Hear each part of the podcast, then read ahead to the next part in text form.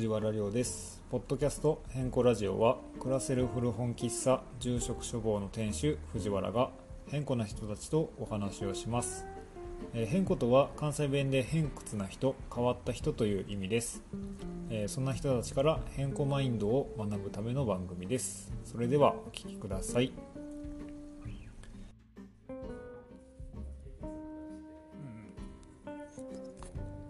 カウンターが大事なんじゃないかいな。いやねそれは絶対やるよね。ね、うん。で、まあ、こういうふうな店のレイアウトとかいや大事。あればうん。分かりやすくなるかなっていう。すげえな。まさかあのろえなえ論文になるんですか？論文っていうか僕うんはあのエッセイみたいな感じです。なんか最初は論文だったんですけど、はいはい。あのあまりにも僕の代が論文やらなくて、あそうなんや。そう。へえやらなくてというか先生がやれって言わなくて、うん。え卒検でいいとかって話じゃなくて？あの僕の大学ってなんかちょっと特殊で、うん。ゼミ論文って言うんですけど、はいはいはい。あのゼミ論って一体一あの3年生で提出しないといけないんですよ。えー、そうなんや。なのであの、うん。ちょっと切羽詰まってるっていうことを、うんうん。まあ、教授が汲み取ってくれはいはい。てでだったらあの俺が高山でその店に行きたくなるようなエッセイをうん。か書けって言われて。すげえな。分かりました。って言ってへ来た感じですね。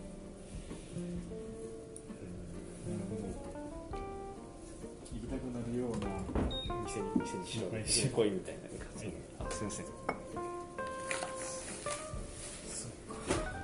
そんな、うん。なんていうかあの本当におなんていうか店をどういうふうにして作り作ったとかなんかそういう経緯とかうんうん。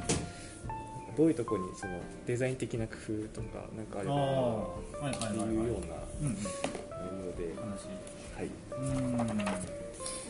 ん。どういう経緯で作ったかみたいなことはうんまあいろいろいろいろあるっていうか武さんともよくあのラジオでそれこそ話してるのは、あのコンセプトは後乗せサクサクっていう。まず場所を作ってはい。その後からそのコンセプトみたいなのをうん。後から別に決めてもいいと思っていて、うん。もちろんね最初から決まっているのもいいことやし計画するみたいなこと大事やとは思うけどはい。往々にしてやっぱり計画通りいかへんやんか。そのそうですね。全ての物事みたいなものを、っていう気がするから別にまあ後でもいいんじゃねえとか。お客さんがまずその来てくれるっていうことが前提としてあってでそのお客さんみたいなものもやる前からは絶対分からへんからどんな人が来るんかとかっていうのって実際に来てくれるかどうかなんて。っていうことはお店を開けた後からてくれるお客さんを見定見定めるっていうか実際に見てはい。そのお客さんに寄せていくというかお客さんが求めるものに応えていくっていうお店の形って結構素敵やなと思ってる。ああかな。なるほど、うん。とじゃあ今この住職処方のこの形というのは、うん。その来てくれたお客さんの、うん。まあ、ニーズになるべく沿ったような形として現れてるっていううーん半々かな。そそうは言いつつも。あうん、そうは言いつつもやっぱり自分がやりたいことっていうのもすごく大事でなんていうんだろうな。そうそうは言いつつもそのお客さんに迎合するみたいな迎合しすぎる合わせすぎるみたいなこともどうなんかなって。だってお客様は神様ですっていうい行き着くとさ多分お客様は神様ですになっちゃうからそれは違うなとは思うしある程度自分のお店なわけなので自分がやりたいことっていうことを前面に押し出す必要もあるなとは。思うだからどっちどなバランスが大事っていう話で多分半分半分ぐらいの気持ちでやりたいなっていうのはあるかな。いやもちろんそのこういう本を置いてとかうん、まあ、うちの場合そのお客さんのためにっていうことで言うと多分まずお店を開け続けることがまずお客さんのためになるような気はしていてそれこそ居場所であるとか話し相手っていうところは一番こうお客さんのためになってるかなっていう気はする。そのどういうメニューを出すとかどういうコーヒーを出すとかどういう食べ物を出すとかいうよりかは、い。そうあのなんか居心地のいいとか座り心地のいい椅子を用意するとかではなくお店を開けること自体が多分お客さんのためになってるんじゃないかなっていう気はしてるあかな。というとそのデザインというよりかは、うん。そのままあ、随時開放している状態っていうのが一番そのうん。居心地の良さにつながってるんじゃないかっていう。そういつでも行ける場所とか、いつでも誰かが誰かっていうか、まあ、私ないしは、い。そのいわゆる常連さん。ここに行ったら誰か友達っていうかまあ知り合いみたいな人が話せる相手がいるっていう場所にしておくっていうことは結構大事じゃないかなっていうのはあるかな。じゃああの藤原さん的には、うん。あのサードプレイスとしてうんあのやるっていうことをまず前提前提というか、うん根本においてこの古本喫茶をやってらっしゃるっていう。感じですねまあ、できれば開け続けたいよね、うん、それはやっぱりね今日みたいにあの用事があって休む日ももちろんあるし10日間ぐらいあのどっか私自身が食べに行くこともあるからうん。っていうのはあるけどできる限り開け続けたいかなあんまりその不安定にはさせたくない。っていう思いはあるかな。なんかこう 例えば、まあ、この前藤原さんともお話ししたんですけど、うんうん僕が、うん。僕の中で覚えていることであのコミュニティカフェのお話をしたんですけど、はいはい。その時にあのコミュニティカフェってなんかこう、うん。神経だよなっていうほようなことをうマジで？藤原さんやばいこと言ってやばいっていうかあの言ってて言ってたというかうん。僕はそう汲み取ったんですね、うん。でまあやっぱりさっきも藤原さんおっしゃったように、うん。場所をまず用意して、うん。であの、まあ、要はその目的と手段のっていうかああのはいはいはい。そのそうやね。なんていうことですか、まあ、人がつながるように、うんつながれつながれって言って作った場所って、結局さっきもあの藤原さん言った通りそのうん実際やってみると全く違った結果になってうん。おじゃんになったりとかして、うまくいかないっていう。だから藤原さんがここを作ったのは、僕の中の解釈としては、うん。なんか交流型のサードプレイスというか、うん。つまりその交流を主な目的としたうん。サードプレイスとして、うん。藤原さんはここを作ったんじゃないかって僕のあ思いがあってだからファロとか、うん。あのトリコーヒーと同じようなそのマイプレイスというか、うん。居心地のいいそのコーヒーを飲んでうん。一人で過ごせる場所というよりかは、ここに住んでらっしゃるあのゲストハウスに住んでらっしゃる皆さんとこう関わり合って、うん。そのつながりをこう、うん。なんていうか維持継続していくみたいな、うん。そっちの方が近いんですかね？うーん。そう思ってた時期もあったかな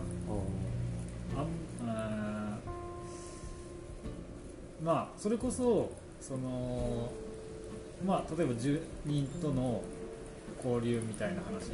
10人と,、えー、とこの1階部分のカフェ部分に来る人との交流みたいなのは最初の頃はあればいいなとは思ってたけどはい。現状そんなにないかな。っていうのは、はい。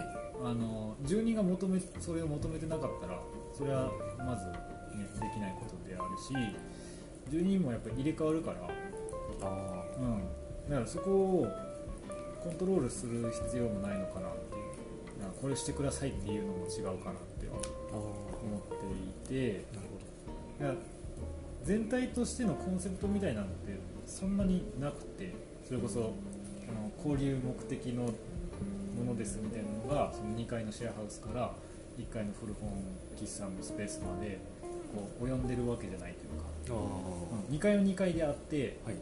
1階部分は1階部分でそれこそねあの移住者のつながりみたいな場所にもなってるしそれは間違いではないが2階部分までも含めてだから建物全体がっていうのは実はあんまりないいかな。うん。だからそれぞれ独立しているようなイメージかな結構またちょっと違った世界として。そうそうそうそう。あのもちろんその2階の住人の人が求めればそういう、まあ、交流もしてもちろんしてもらえるしなんてやるの？そうそういうこともしてもらえる。で喫茶の部分で例えば話したい人で本のことで話したい人も結構別々に扱ってるようなイメージというかコーヒーだけ飲みに来たい人も結構いるし、ね。本だけ見たい人とか、うん。本のことを聞きに来たい人とかも来てるからそれぞれが結構独立しつつただ同じ場所にあることでいろんな相互作用を生んでるような気もする。だからそ逆にそこに壁は設けてないというか独立はしているがうんレンガのレンガの壁ではなくなてるほどなんかこう。襖っていうか みたいなすぐ開け閉めしできるような状態にしておく鍵は別にかかってないみたいな。ああなるほそれぞれに行き来可能ではある。どような感覚かな。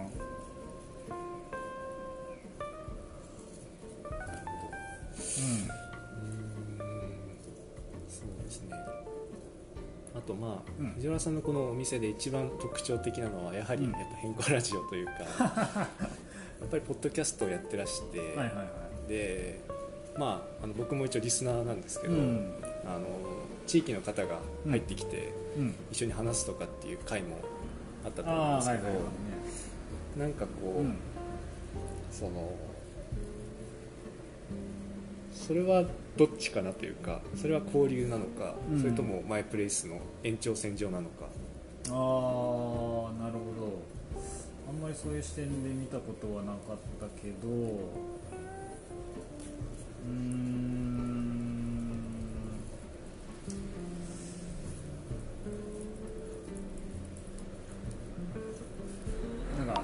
毎回毎回多分そのどっちもって言って申し訳ないんやけど結構どどっちもな面が。あって、はいまああでもゆくゆくやりたいのは結構交流の部分が大きいかなっていう気はしていてその、まあ、具体的に言うとそのゲストさん同士をこうつなげていくようなことは結構してみたいかなとは思ってるかな。だからあのーなんていうか。あでもどうなんやろなゲストさん同士こうあれかなそのデザイナーの人と木工の作家さんつなげるとかあっていうのはまあ交流ではあるがなんかちょっとあのゆうやさんの言ってる交流とはまたいいイメージが違うような気がしていてどっちかというとだからリスナー同士の交流なのかなとは思ったりする。うんその変更ラジオにおいて交流とは何だと考えるとするとリスナーさん同士の交流なのかなってちょっと今思ったりしたかな。なんかゲストさん同士はそんなになんかそもそも友達やったりとかうん。結構顔見知り合ったりする人も多いから、うん、だから、うん、この変更ラジオにおいて交流みたいなことを話すとすればもしかしたらそれはリスナーさん同士の交流なのかなっていう気はするかな、まあ、それはでもその実際のお店で叶ってることでもあるかなっていう。うんでリスナーさんがうちのお店に来てくれて初めて顔を合わせるみたいなことも結構あるかな。それは結構交流っぽいことかな。昨日も結構あの、はい。67人ぐらいここにパンパンになって みんなラジオのリスナーでみたいな。あそうなんですか。そうそうそうそう。でなんかあの初めましての人もいたしうん。なんやろあのリスナーの子の彼が高山たまたま遊びに来ててでそれこそあの昨日もやすしさんとともちゃんとか来てはい。こんな楽しそうなところに住んでるんやみたいな。彼氏に安心するみたいな。そうそうそう。まあ結構あるかな。交流っていう意味で言うと。マイプレイス的な側面みたいな風に言うならばうんまあそのラジオ聞くのって結構1対1の行うん。為やから、はい。はい。うん、結構その辺はこうマイプレイス的なのかなっていう気はしてるかな、うん、その自分とまあ、私ないしは私とゲストさんとの1対1の関係やから。それは結構その自分だけの場所っていうか自分だけの時間みたいにして楽しんでもらえてるのかなっていう気もするかな。あうん。どうですか？まああのうん。このお店にいるいないかかわらず、ん。まあ、自分の家で藤原さんのポッドキャストを聞いて、はいはいはい。っていうところでマイプレイスがまた形成されている。そうやね。うん。でもちろんまあお店の中でうん。こうラジオやってる場合はうん。そのもしあのお客さんが1人来てうん。でラジオやりますかっていうことになって、うん。ラジオ一緒にやった時はうん。それはまたマイプレイスとしてっていう感じですか？それはこう交流まあマイプレイスですかね。うーんどう言ったらいいのかな。お客さんが来た時にラジオ撮ってみますかみたいなこと？そうですね。あーあうん。どっちかというと交流の方の割合が大きいかな結構。多分それは私のラジオに出ることによってその人の交流の幅が広がるみたいなうん。イメージはあるよね。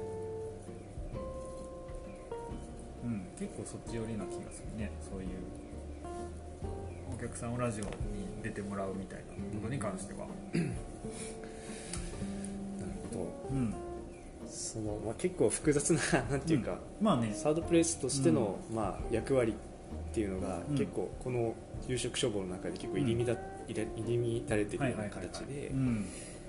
でどちらかというと藤原さんはそのうん相手の方に合わせてそうですね。どう思いどう思いたいのかっていうか、うん。どうこの処方を使ってほしいのか、そうそうそうそう。まあ、泊まる泊まるゲストゲストハウスとして使うのか、ん。そうそうそう。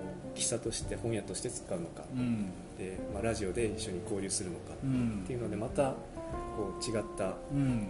交流の仕方というかだよね。サードプレイスの、まあ、種類が生まれてるっていうう感じ、なるんほそうなんかどんな人にでも来てもらいたいどうんからうん。その入り口みたいなのはすごく広げておきたいなとは思っていて。うんとねまあ本ってやっぱり誰にでも引っかかる可能性があるものうんではあるのよね、はい。まあ、本読む人少ないけど。でもねあのちょっとでもやっぱりコーヒーが好きやったらコーヒーの絵本とかも置いてるしキャンプ好きやったらあの山のこと書いたエッセイの本とかも置いてるし、うんあの外れはないはずやからっていう意味での本があったりとか、うん。まあ喫茶店ってやっぱ入りやすい。その本本屋だけやと入りね本に興味がない人は絶対入ってこへんけど喫茶もあるんだったらじゃあ喫茶で入ってみようっていう人もはい。いる、かと思ったらねそれこそなんかフラフラしてる人がたまたまここに遊びに来て「うん。あ泊まれるんですか？泊まってきます」泊まってったらなんか気づいたらなんか半年ぐらいいたみたいな、ええそんな人いるんですか？まあわしがそんな感じやったから。あそうですね。そうそうそうそうなんかそういうこともできるからはい。だからできることが多い分その逆に大変な部分ではあるんだけどもその場その場でこうその人を見てお客さん入ってきた人を見てどういう人なんだろうとかこの人は何を求めてるんだろうみたいなことに関しては結構気を配ったりはするかな。目的が最初分からんから、うん。まあ大概において喫茶やねんけど、はいこうパッて入っねたまたま昨日とかもフランスの人がね久々に海外の人が入ってきてくれてはい「どうしたん?」って聞いたら「これ本が好きで探してるんです」みたいなふうに言われて、はい。そういう理由もあれば、ね、急に何の連絡もなしにシェアハウスあるって聞いたんですけどって 来る人もいるし、はい。そうそうそう。だからまあ面白いよねそういう意味では。うん。臨機応変に対応することの面白さとか、うん。こう決まってないから毎日お客さん何人来るかなとかも決まってないしうん。昨日一昨日はねあのほんまにあのありえんぐらいうちではなんかありえんぐらい忙しくてずっと人がいてはい。そう昼飯食えへんかったりとか。そうそう。な分からんからさ。はい。忙しいってなるの分からんくてさ。一昨日なんか朝飯抜いてきてさ確か昼飯も食えへんくてさ。めっちゃ腹減ったみたいなこともあるし。はい。そうそうそう。分からなさを楽しむ感はあるね。まあ結構これは自分自身の話だけど、はい。うん。でもなんかそのお店としてもやっぱりその何をする場所なんだろうみたいに入ってきてもらうのも面白いのかなとは思う。入ってみて行き当たりばったりにこう本を探すなり私と喋ってみるなりはい。その予想外のことを結構楽しんでもらえたらいいんじゃないかなっていうのも一つあるかな。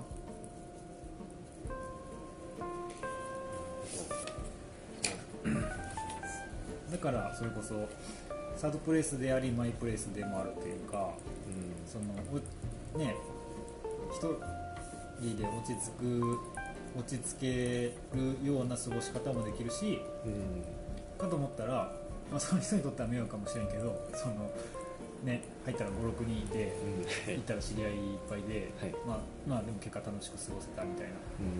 マイプレイス的でありサードプレイス的でもある？かなっていう気もするかな、うん、そこの予想がつかないかもしれん。ありがとうございます、うん。なんかまあすごい僕はあのこの住職処方はポッドキャストから入って、あー店,、はいはいはい。店にこううん。来たっていう経緯が僕はあって、そういった意味じゃまあポッドキャストうんがうん。マイプレイスであ、まあ、マイプレイスとしか、まああのうんはいはい。家でうん。ラジオを一緒にラジオを聞いて、うん。で藤原さんのことを知って、うんうん。で高山に来てうん。でそこで、まあ、藤原さんとの交流があったっうんうんていうところでなんかすごいこうあの多種多様なうん。交流があのポッドキャストを介することによって生はいはいはい。まれてるなっていうのうはん。なんか今実感してるんですけどね えほんまにはい。私のラジオ聞いて高山初めて見た来たの。いや高山に初めて来たのは違うんですけど、うん。住職処方に行こうと思ったのはポッドキャスト専攻。ああなるほどなるほどポッドキャストはどこから知ったんやったっけ？僕はファロのブログからああそういうことか、い。なるほどなるほど。すごいな。すごいですね。こんな風に来てくれるようになる。ラジオなんかな。え大丈夫うん。ま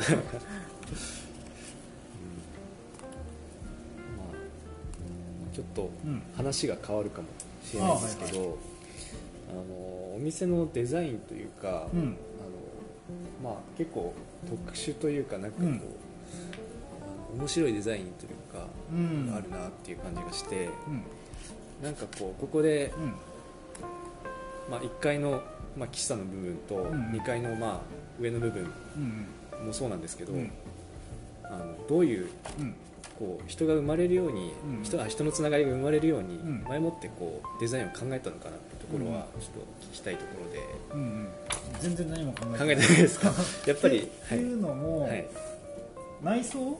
デザインなお店のデザインとか内装に関しては私ほんのに構ってなくてその前のゲストハウスのまはい。まなのよね。ほぼほぼそうなんですね。うん、まあその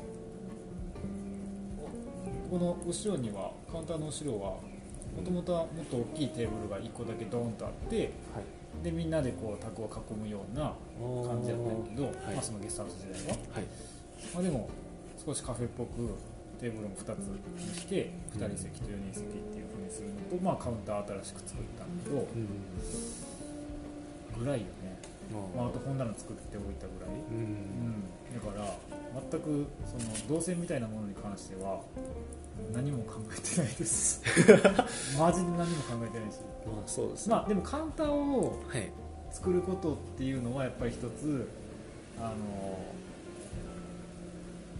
やりたかったことではあるしその前のゲストハウスにはなかったものを自分で作ったっていうのは一つあるかな、うん。そのカウンターを作ったっていうのはどういう経緯,、経緯というか、まあ、趣旨というか、まあ、もちろんやっぱり人と話したいからね、ううん、私自身がお客さんと話したいからね、うん、カウンターに座る人大概なんか変な人多いから。トリコーヒーとかでもき聞いてます聞いてます聞いてます、うんそうそうそう。はい。あの大体あの5人席が埋まるとあのなんかフィーバーしだすみたいな。大盛り上がりみたいな感じやったね あの人ら面白いね。あの5人席やんか。はい。はいテレコーヒーのカウンターね。あのあのポーカーに見立ててポーポーカーってあのカードゲームあートランプのはいはいはい。あのワンペアとかツーペアとかって作ってるカーああなるほど。だから、い。あのメガネメガネ3人と、はい。なんか緑の服2人とかと あのフルハウスっていうやつ。そうそうそう。同じカードが3枚とワンペアが1つでススリーカードみたいな。そうそうそうそうそう。あいつらああいう遊びをしてるから。いや面白いですね。うん面白いよ。カウンターは面白いやっぱそれはやっぱりそのそのカウンターに座った人たち人同士の交流っていうところを考えてやってるっていう感じなんですか？それとも私のお店に関しては、まあ、もちろん最初はそれも考えてたね。そのカウンター同士のはい。やり取り。ただ実際やってみるとあのーカウンター同士よりかは私がここのカウンターの逆に内側にいることでだその2方向線でしかなかったはい。あの交流が私がいることによって目目になるっていう。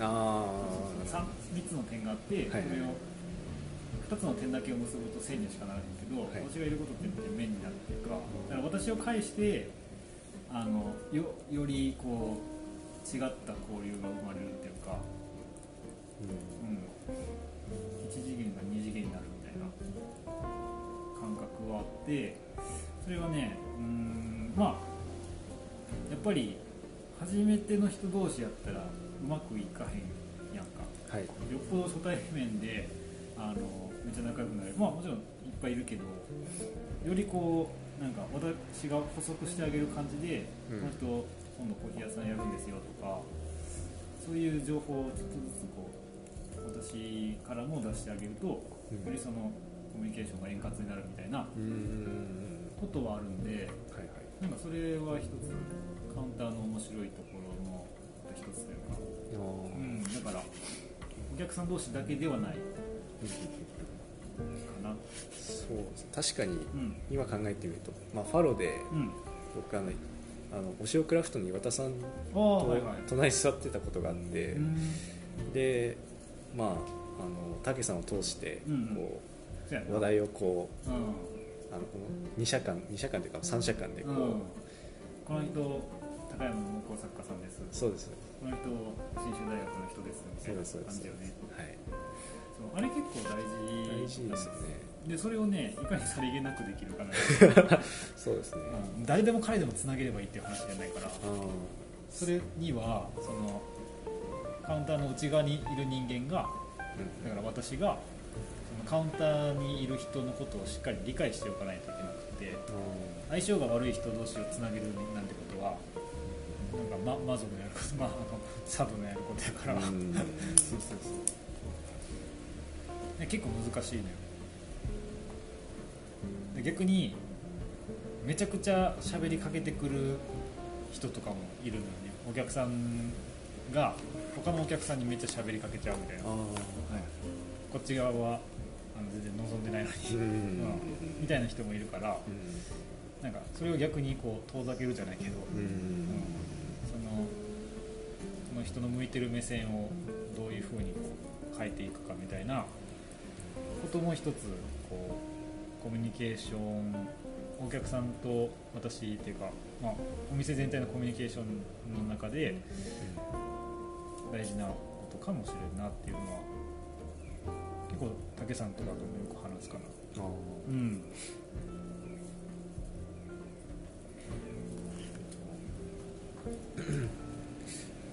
まあ、それってあれですか、あのこのテーブル席でもやる,、やるというか。あ全然るやる。テーブルとうん。あの藤原さんで、うん。他のテーブルでこう、うん。テーブル同士のこう交流みたいなのを作るみたいなのも。うん。やるやるあ。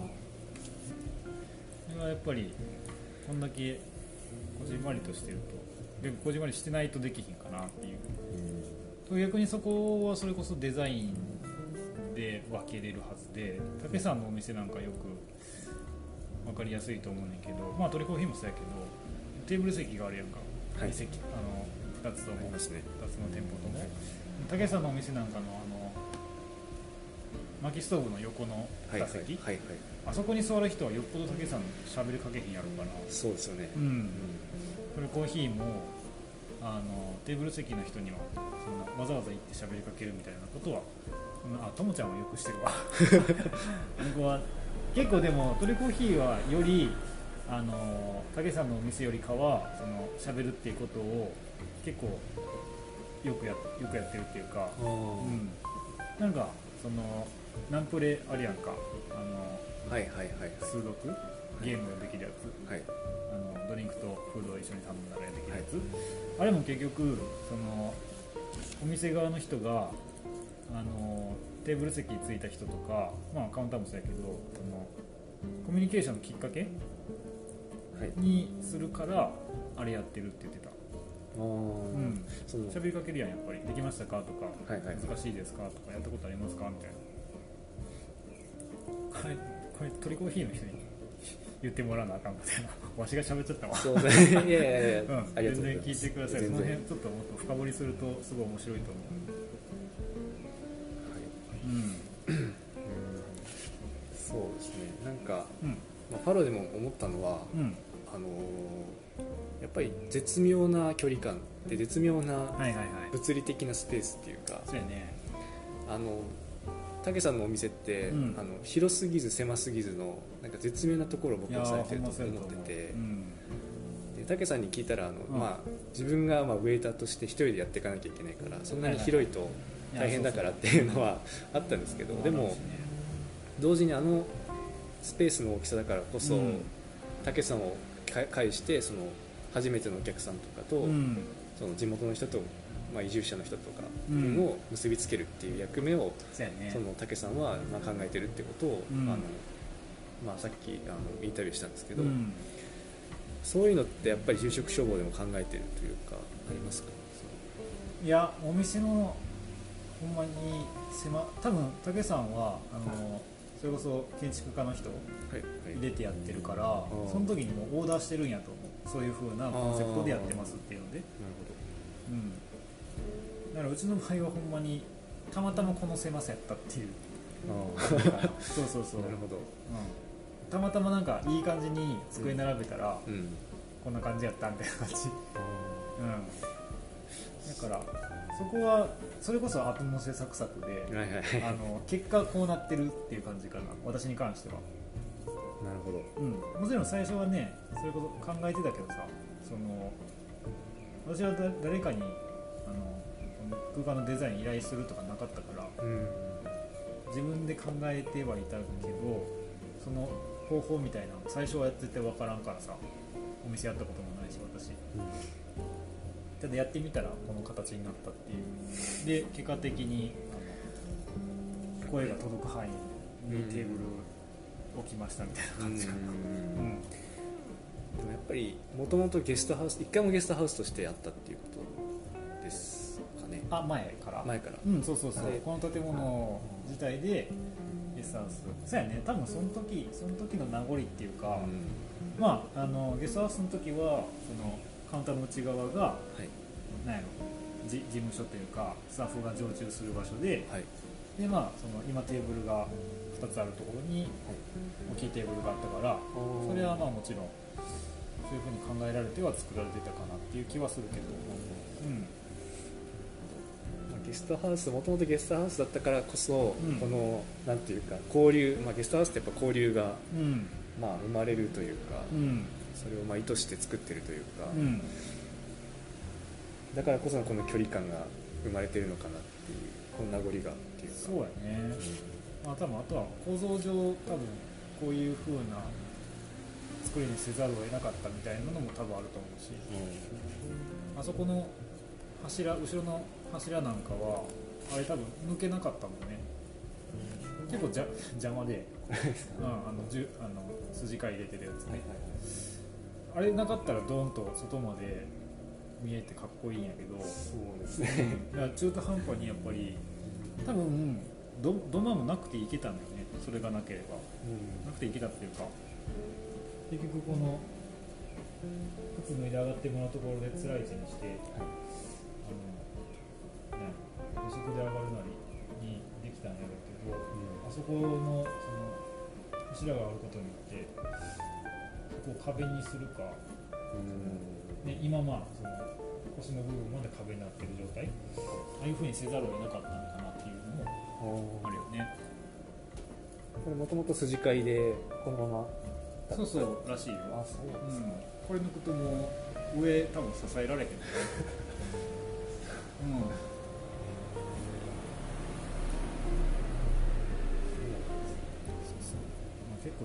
素があるよね。建物って。だからこそ建築士の人とか設計の人デザインの人ってでなそれこそ空間デザイナーみたいな人うん。はい。の役割の凄さみたいなのはあるよね。だからこういう場所にしたいあのなんか色とかさ椅子が何個とかだけじゃなくて例えばこういうコンセプトで私はあの例えば留学に行ってきたんで英語も話せるしとかっていうところも全部お店に落とし込んでくれる人たちやからなんかそれはすごいよなって私はやらんかったけどやらんかったけどそんなお金なかったから。はい。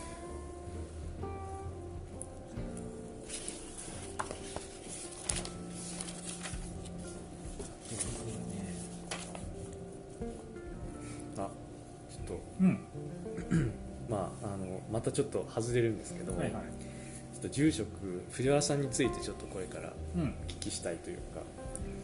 いいっすよ。藤原さんの、はい。まあ、半生といいますかはい。どういった経緯で、うん。まあ多分変更ラジオでは言ってると思うんですけど、うん。どういった経緯であの高山に来てとかうん。住職処方を始めるとか、はいはいはい。っていうのをちょっともう一回改めてといいますか、うん。まあ、なんか具体的な話ちょっとかいつまんで話してそのなんでとかどうしてやるようになったとかっていう思いの部分をちょっと中心に話そうかなとは思うんやけどはい。まあえっ、と京都の大学卒業してで1年間だけ普通に会社にしてで辞めてっていうのが2018年。辞めたのが2018年の4月やねんけどここからバイクで旅しようと思って京都を出発して日本海側ずっと上がってって富山まで来てで高山は一回学生の時に来たことがあって、でその時に泊まったのがここがゲストハウスやった時のそのゲストハウスだったのね。なのでもう一回行ってみようと思って富山から高山降りてきてもう一回泊まったっていうのが最初のきっかけででそこで、あのーたまたまスタッフが足りてないから掃除してくれたらタダで済んでいいよって言われて。はい。でまあとりあえずちょっとじゃあ2週間ぐらいいますわって言って。でそこからその2週間の間に農家さんの仕事とかあの阪急道場っていう場所で仕事させてもらってたりとか。であなんか高山って面白いなと思って。でとりあえずじゃあちょっと半年ぐらい長いこといてみるかと思ってはい。で、まあ、高山拠点にっていうことにはとりあえずそこでなってるんだけどはい。その間に北海道とか行ったりしてねはい。2018年の7月とかに。だから、えー、と半年経ったらあ暖かくなったらまた別の場所どっか行こうとは思ってたんやけど思った以上にその半年の間で高山にズブズブにうん引っ張り込まれちゃって、で、まあ、その中でやっぱりお店やりたいなみたいなことはぼんやりやったんやけど、まあ、そんな簡単にできるわけでもなく、まあ、最初はゲストハウスやりたかったんやけどゲストハウスのね掃除とかあの仕事をしてたりすると、まあ、大半がやっぱり掃除なわけですよね。ね。仕事の内容としては、まあ、結構これしんどいなと思っていうかそのあとはゲストさんの交流みたいなものも会う人はもうバチクソと楽しいんやけど会わへん人にもさうん。喋らんといけんっていうのが営業トーク的なことになるのもなんか違うなと思って。でじゃあゲストハウスじゃなかったら何すんねやろって思った時になんかふっと思いついたのが古本屋さんうん。やったんだよね、でまあ一応きっかけは一つあって同じ岐阜県の江那市っていうところにあるはい。庭文庫っていう古本屋さんがあるんだけどすげえ山奥で古本屋さんやってて。はい。でそこに行ったのが結構きっかけではあったかな。こんな古本屋さんやりたいなと思ってそういう風になりたいなって思ったのが っていうのが2019年とかかな。なんとなく古本屋さんとかいいなみたいな。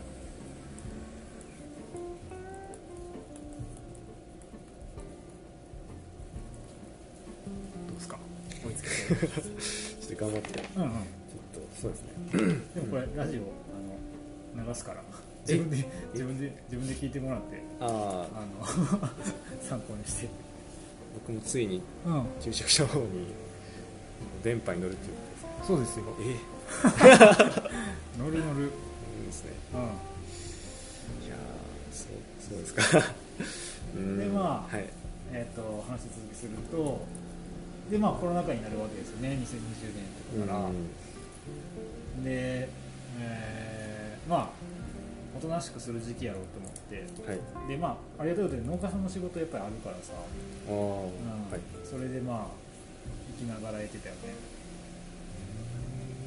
あの農家さんのアルバイトというか、うん。っていうのはその間も続けてらした。うん。そうそう。基本的にもう毎年何かしら農家さんで仕事してるかな。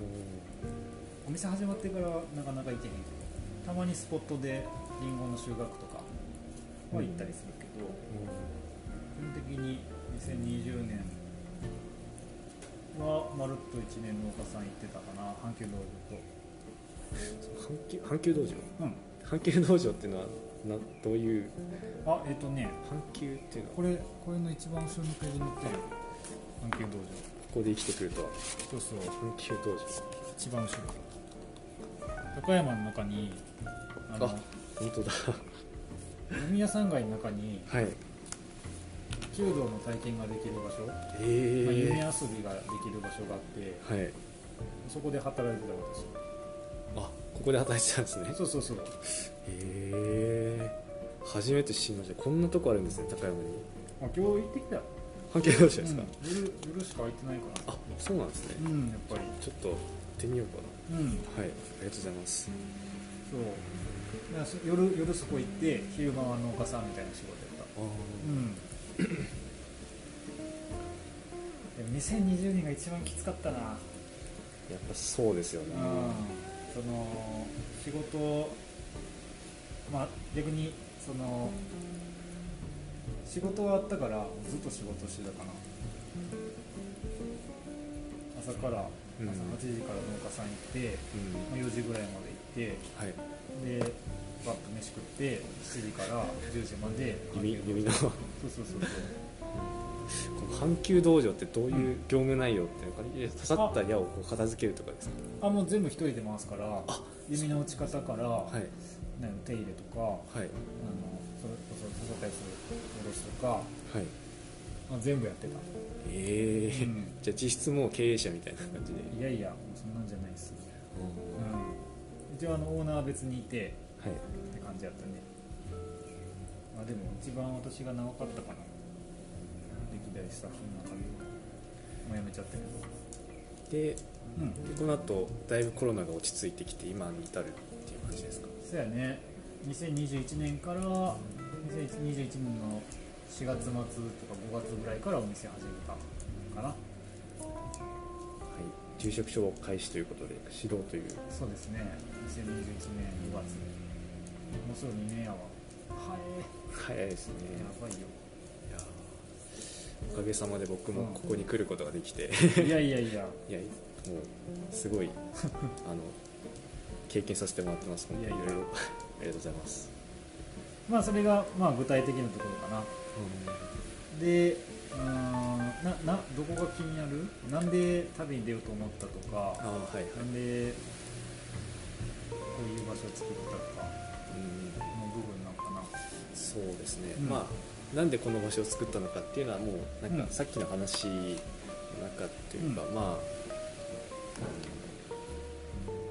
そうですね。まあさっきのあのその住職消防がどういう場所としてああそうやね。うん。作り作作りたかったのかっていううん。ところでまあ確かぶっちゃうのかなと思うんですけどまた違いますか、まあうん。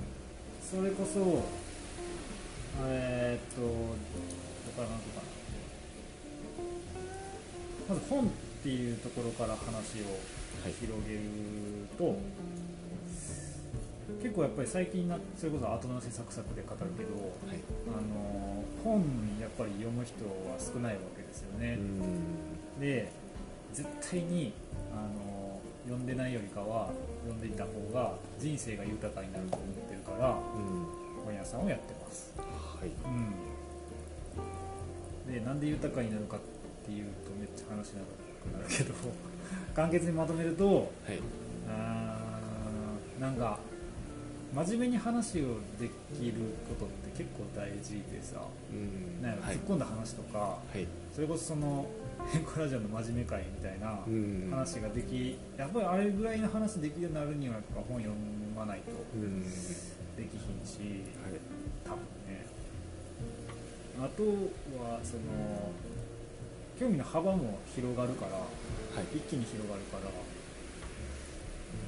でやっぱりいろんなことの話ができると面白いし面白いと思ってもらえるし、はい。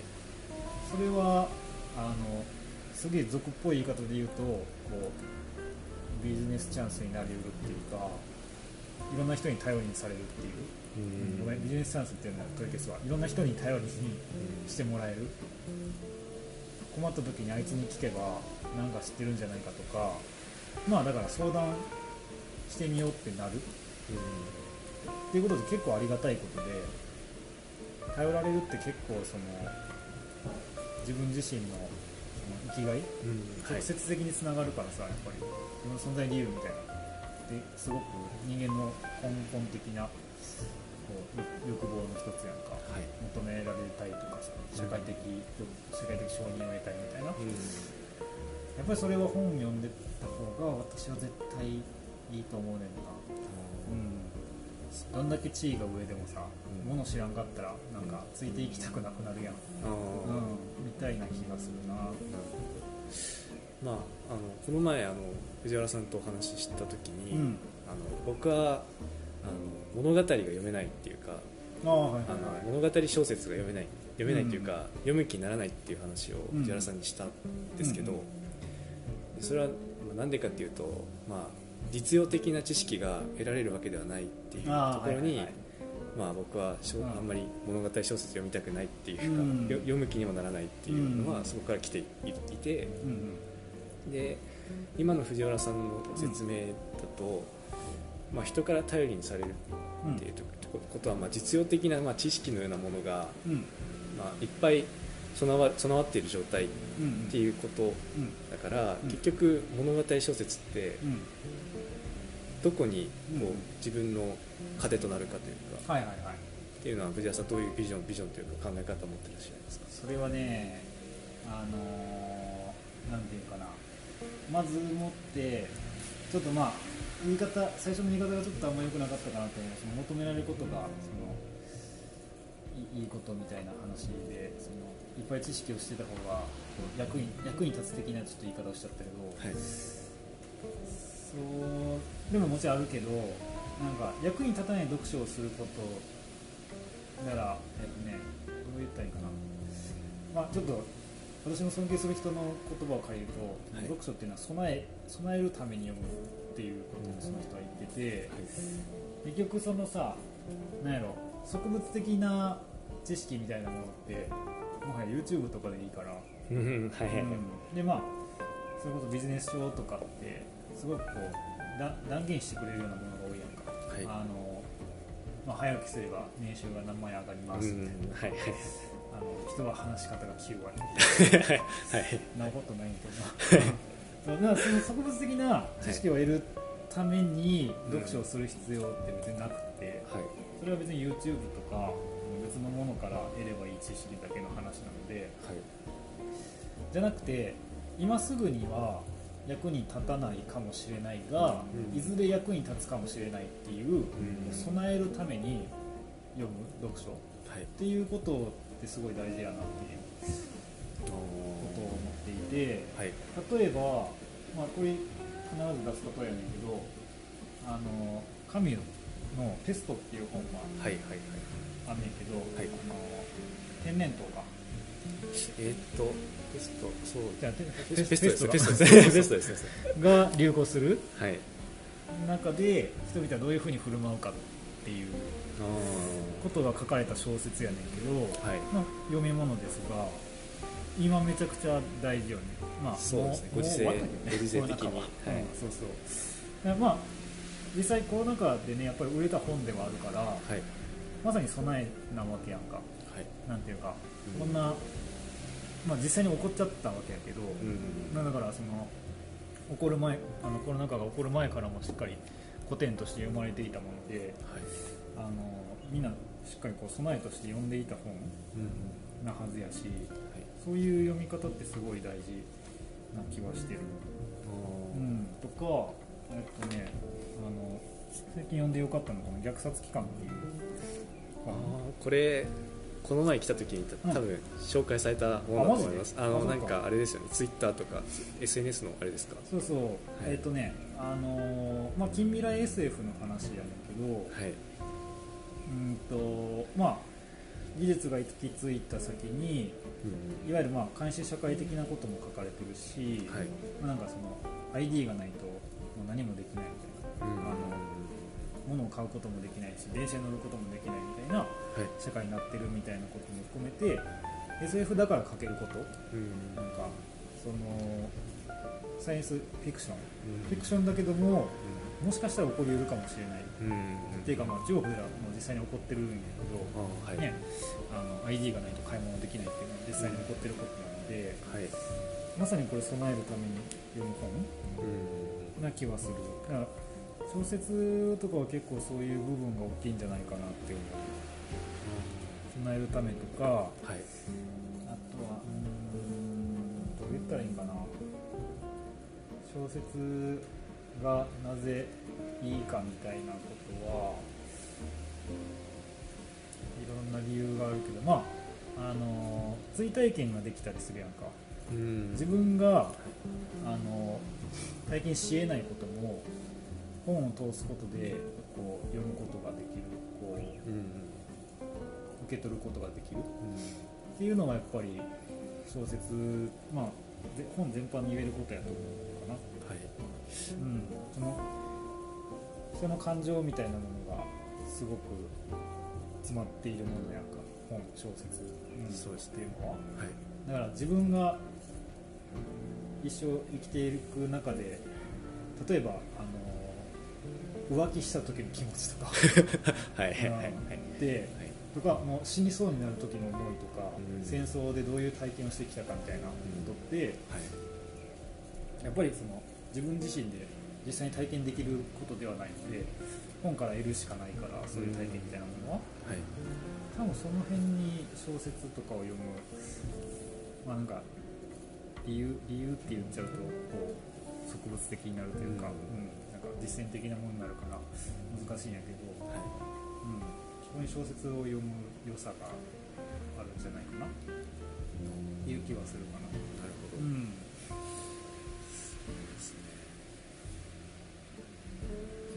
えるためにする読書を備えるためにするものだっていうのはすごい結構、まあ、本を実際に選ぶ時お店でどんな本を売るっていう時にもすごい考えることではあるから大事にしたいかな。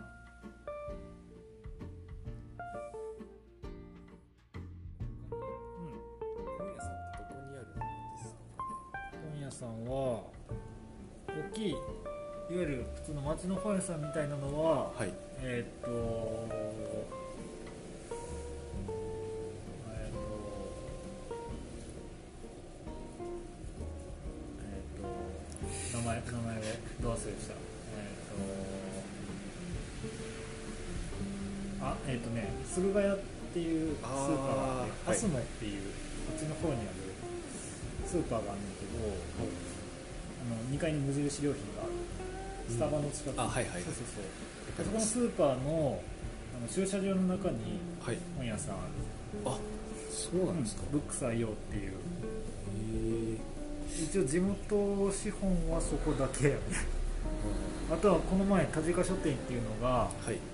ちょっと持ちはずにあったんやけどはい。なくなりました。ああそうなんですね。あじゃあそこの一つだけっていう。ー地元資本はそうやね。で山と山陽堂書店っていう、まあ、大手チェーンの本屋さんが、はい。えっとルビットタウンっていうあの、まあ、すげえクソ小さいイオンみたいなのうん。の2階に入ってるのと、はい。えっとあとは41号線って国道沿いに1軒あるのと山陽堂はあともう1軒えっとどっかにあったんです。あの国府っていうもっとはいはいはい離れた知ってとこます。ろとか、まあ一応ゲオも本を安く売ってるぐらいかな、はいはいはい。うん。ぐらいやね。あとえっとねあのきなり店っていう木工の作業所兼古本屋新刊もちょっと扱いつつ一応最近喫茶も併設されたところははい。あるね。そうなんですかな。じゃあ結構うん。まあ規模は大きくないにし、かもしれないんですけどあるにはあるっていう感じなんですかね。ああるにはあるやね。るにはあるっていうか。うんまあでも正直これぐらいのサイズの市はい。市町村やったらこれぐらいが限限度っていうかこんなもんやるなっていう感じうん。かななんか僕の地元、まあ、僕うん。福島県の福島市の出身なんですけど、ああそうかそうか。で福島市のう僕が、ん。まあ、よく行ってた本屋っていうのは、うんうんちょっとこれ名前出していいのかな？うん。西沢書店っていうあの多分これも地元資本なんだと思うんですけど、え。西沢書店っていうのがあってそれは結構大きなあの本屋さんだったんですけどん。それがあの僕地元帰ったらなくなってて。ああそうなんや。結構。でなんでなくなったんだろうなっていうことを、うん。まあ、僕の父親が結構本好きなんで、うん。そこにこう入り浸ってたっていうかへ通ってた人なんですけど、えうんでそれがなくなってうん。どうしてなくなったのかなっていうか、あのそそれ以外あの別にそのなんていうかライバルの本屋がそこに近くにあったわけでもないし、うん。なんか勝手に閉まったっていうかわけもわからんなんかうん。理由でなんか閉まっちゃって、うん。であのなんでかなってことを考えてたんですけど、ん。まあ、例えばまあ今本買うにしろ、うん。アマゾンとかうんああいうネットショッピングっていうのがうん。やっぱりこう台頭してきたっていうかそれ以上にこう、うん。本屋さんをこう抜く勢いでっていうかある中で、うん。本屋さんっていうもののうん。価値っていうか、っていうのがどんどんまあ落ちていってるうんことは多分間違いないと思うんですけど、そういった中で藤原さんは本をやりたい、本屋をやりたいっていうことで本屋を始めていらして、うん。まあ、実際に手に取ってお客さんに選んでもらうっていう形をとってると思うんですけど、うん。その藤原さんにとってそのアマゾンとかうん。ネットショッピングで本を買うっていうことと、うん。手に取って読むで、あいいなと思ってこれを買うっていうう、ん普通の従来の本屋さんの、まあ、違いっていうと、うん。あれですけど、ん。なんかありますかねっていういっぱいあるよ。逆にそれを分かってないとリアルな本屋さんってできないからね、か、うん、結局まあでも勝てないよね。アマゾンには。そうですそよね。の利便性っていうそ はい。れこそ、そのそこあの利便性だけを求めるとするならばアマゾンには絶対に勝てない勝てないですね。うん、じゃあ何で勝負するかっていうかな何に良さを見出してもらえるかっていうところで言うとはい。うーんまず一つはやっぱりその偶然性うんがあるかないかっていうところで、あネットショッピングには偶然性はないよね。っていうのはこうーすいません。えっとねアマゾンで例えば本を買うときにどうやって買うかっていう話で、まず検索の窓にさはい、はい、本のタイトルを入れないといけないじゃないですか。そうですね。それって本のタイトルを知ってないとできないじゃないですか。そうですね。あの本何やったっけなではなかなかできうないとか自分の欲しいものしかそこには表示されないよね。うん。まあよよくてそのそれこそこれもおすすめですみたいな、うん。レコメンドがあるけど、い。あのレコメンドも結構やばくて。あの、ね、どんどんどんどんこう広がってるようで閉じていってるから、うんそのし視線みたいなものが、うんそうですね。うん。でじゃあ実際の本屋さんでは全然そんなことはないからうん無数に本が並んでる空間において自分がどういう本を手に取るかみたいなのって、うん。その時の自分の気分であったりとか、はいはい。例えば自分が何を勉強したいなとかこういうことを今思ってるなみたいな。でももっと言うともうそんなんがなくてもあのそれこそあなんかちょっとこういうふうな勉強でもしようかなってバーって言ってもあのなんかふっと身についた焼肉の本とかさ。ふっと目についたなんか小説。うん。なんかタイトルに惹かれて、うん。あなんか面白そうやなみたいな。うん。ふうに取るみたいなことはインターネットのショッピングでは絶対にありえないことなのでまず一つそこがあるかなっていうこうん。ととはい。あとはやっぱりまあうちのじゃあうちの本屋さんで何をやってるかっていうとやっぱり私がレコメンドするよね。うん。はい私が本を売る。であのーそのレコメンドみたいなものはそれこそ初対面の人にもお願いされることがあるんでね、うん。その人がどういう人で何が何歳でまあ男女は分かるけど、い。うん。何歳ぐらいでもなんとなくは分かるけどどっから来た人で地元の人なのか観光の人なのかで何が好きなのかとか、うそもそも読んだことがあるのかないのかとか、うん。何にも分からん状態で進めるんやけど、まあ、た多少聞くよ。なんかどんな本好きですかとか、うん。本読みますかくけどそんな中で進められるものって限られてるから逆に言うとそのなんていうのお客さんからすると全然ねその Amazon のレコメンドみたいなのと全く違うものが出てくるはずやから、うん。それはそれで一つ面白いのかなっていうのとはい。逆にどんどん関係性が深くなっていく中でこの人がどういう本を読むかっていうのもすでに知っていて、うん。この前この本買って面白かったから同じようなので何かありませんか？みたいな。うん。のはもっとよりこうそれこそ AI みたいなものにも負けないようなうん。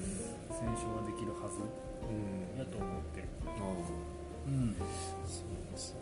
まそこかな。あああいうリコメンレコメンドって要は過去の蓄積、でそうやね、まあ、この人はこんな感じの本が好きだだろうという導き出しで出てるけど、うん。藤原さんの場合はその過去というよりかはうん。なんていうんですか今その瞬間今そのでしかない瞬間でしかないみたいな、そうですよね。確かにそこはうん。違いがありますよね、そうそうそう。うん。ただ利便性はもう絶対無理です。絶対そうですよね、えだってここまで来て買ってもらわなあかんし。そうですよね。まずそこが一番でかいのと、うん。で本ははい。特徴的なのがねどこで買っても値段一緒なの。うんあそうなんですか。そう。アマゾンで買ってもうちの本屋さんで買っても値段一緒やねあそうですか、うん。古本は別やけどはい。新刊に関してはその定価以上でも以下でも売っちゃいけないっていう法律がある。のよえー、あそうなんですね、うん、だからアマゾンで買おうがうちの本屋さんで買おうか、うん。東京のそこで生かしてる本屋さんで買おうがうん。値段一緒なのよね、それが一つ特徴的なところ、うん、じゃあ何を付加価値として考えるのかっていうことではい、それこそさっき言ってた私が本を勧めることであったりとかうんわざわざ高山の本屋さんまで来てこの本この紙の本を買ったっていうあのなんやろ思い出みたいなものと一緒にうん。うん持って帰ってもらうことであったりとか、なんやろそれこそ、まあ、たたたまにおるけど、はい。あなんか変更ラジオで聞いてこの本欲しかったんですみたいなのはアマゾンじゃ買わへんやんそうですね。多分そうですね。アマゾンで買ってたらちょっとぶん殴りたくなる。お前これ買いに来いと言いたくなるけど、まあそういうこともあるよね、うん。そうそうそう、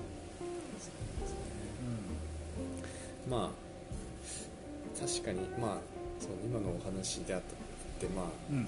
実際に本屋に行って買うことの意味っていうのはうん。うん整理できたと思うんですけどはいはい。じゃあ今もう、まあ、さっき Amazon もそうですけど Kindle とかはいはい。電子書籍っていうのが、うん。まあ、あの普及している中で、はいはい。電子電子書籍っていうのは、まうん。例えば Amazon の Kindle だったら Amazon でうん。本を買って Kindle で読むわけじゃないですか、はいはいはい。ダウンロードして。うん。でそれと、まあ、実際にまあ本を読む、まあ、実際に紙で読むっていうことのうん。違いといいますか、はいはいはい。電子書籍と紙の違いっていうのを藤原さうん。んどういうふうに考えてらっしゃるのかなっていうのは、うーん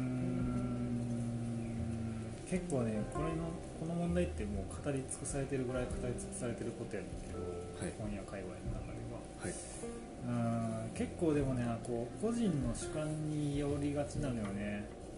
なんかまあそれこそあの画面ずっと見るの疲れるとかさ。うん。その紙の質感がいいとかうん。になるところは多いけど。まあもちろん私は紙の本を勧めたいんですけどはいえっ、ー、とねどう言ったらいいかな。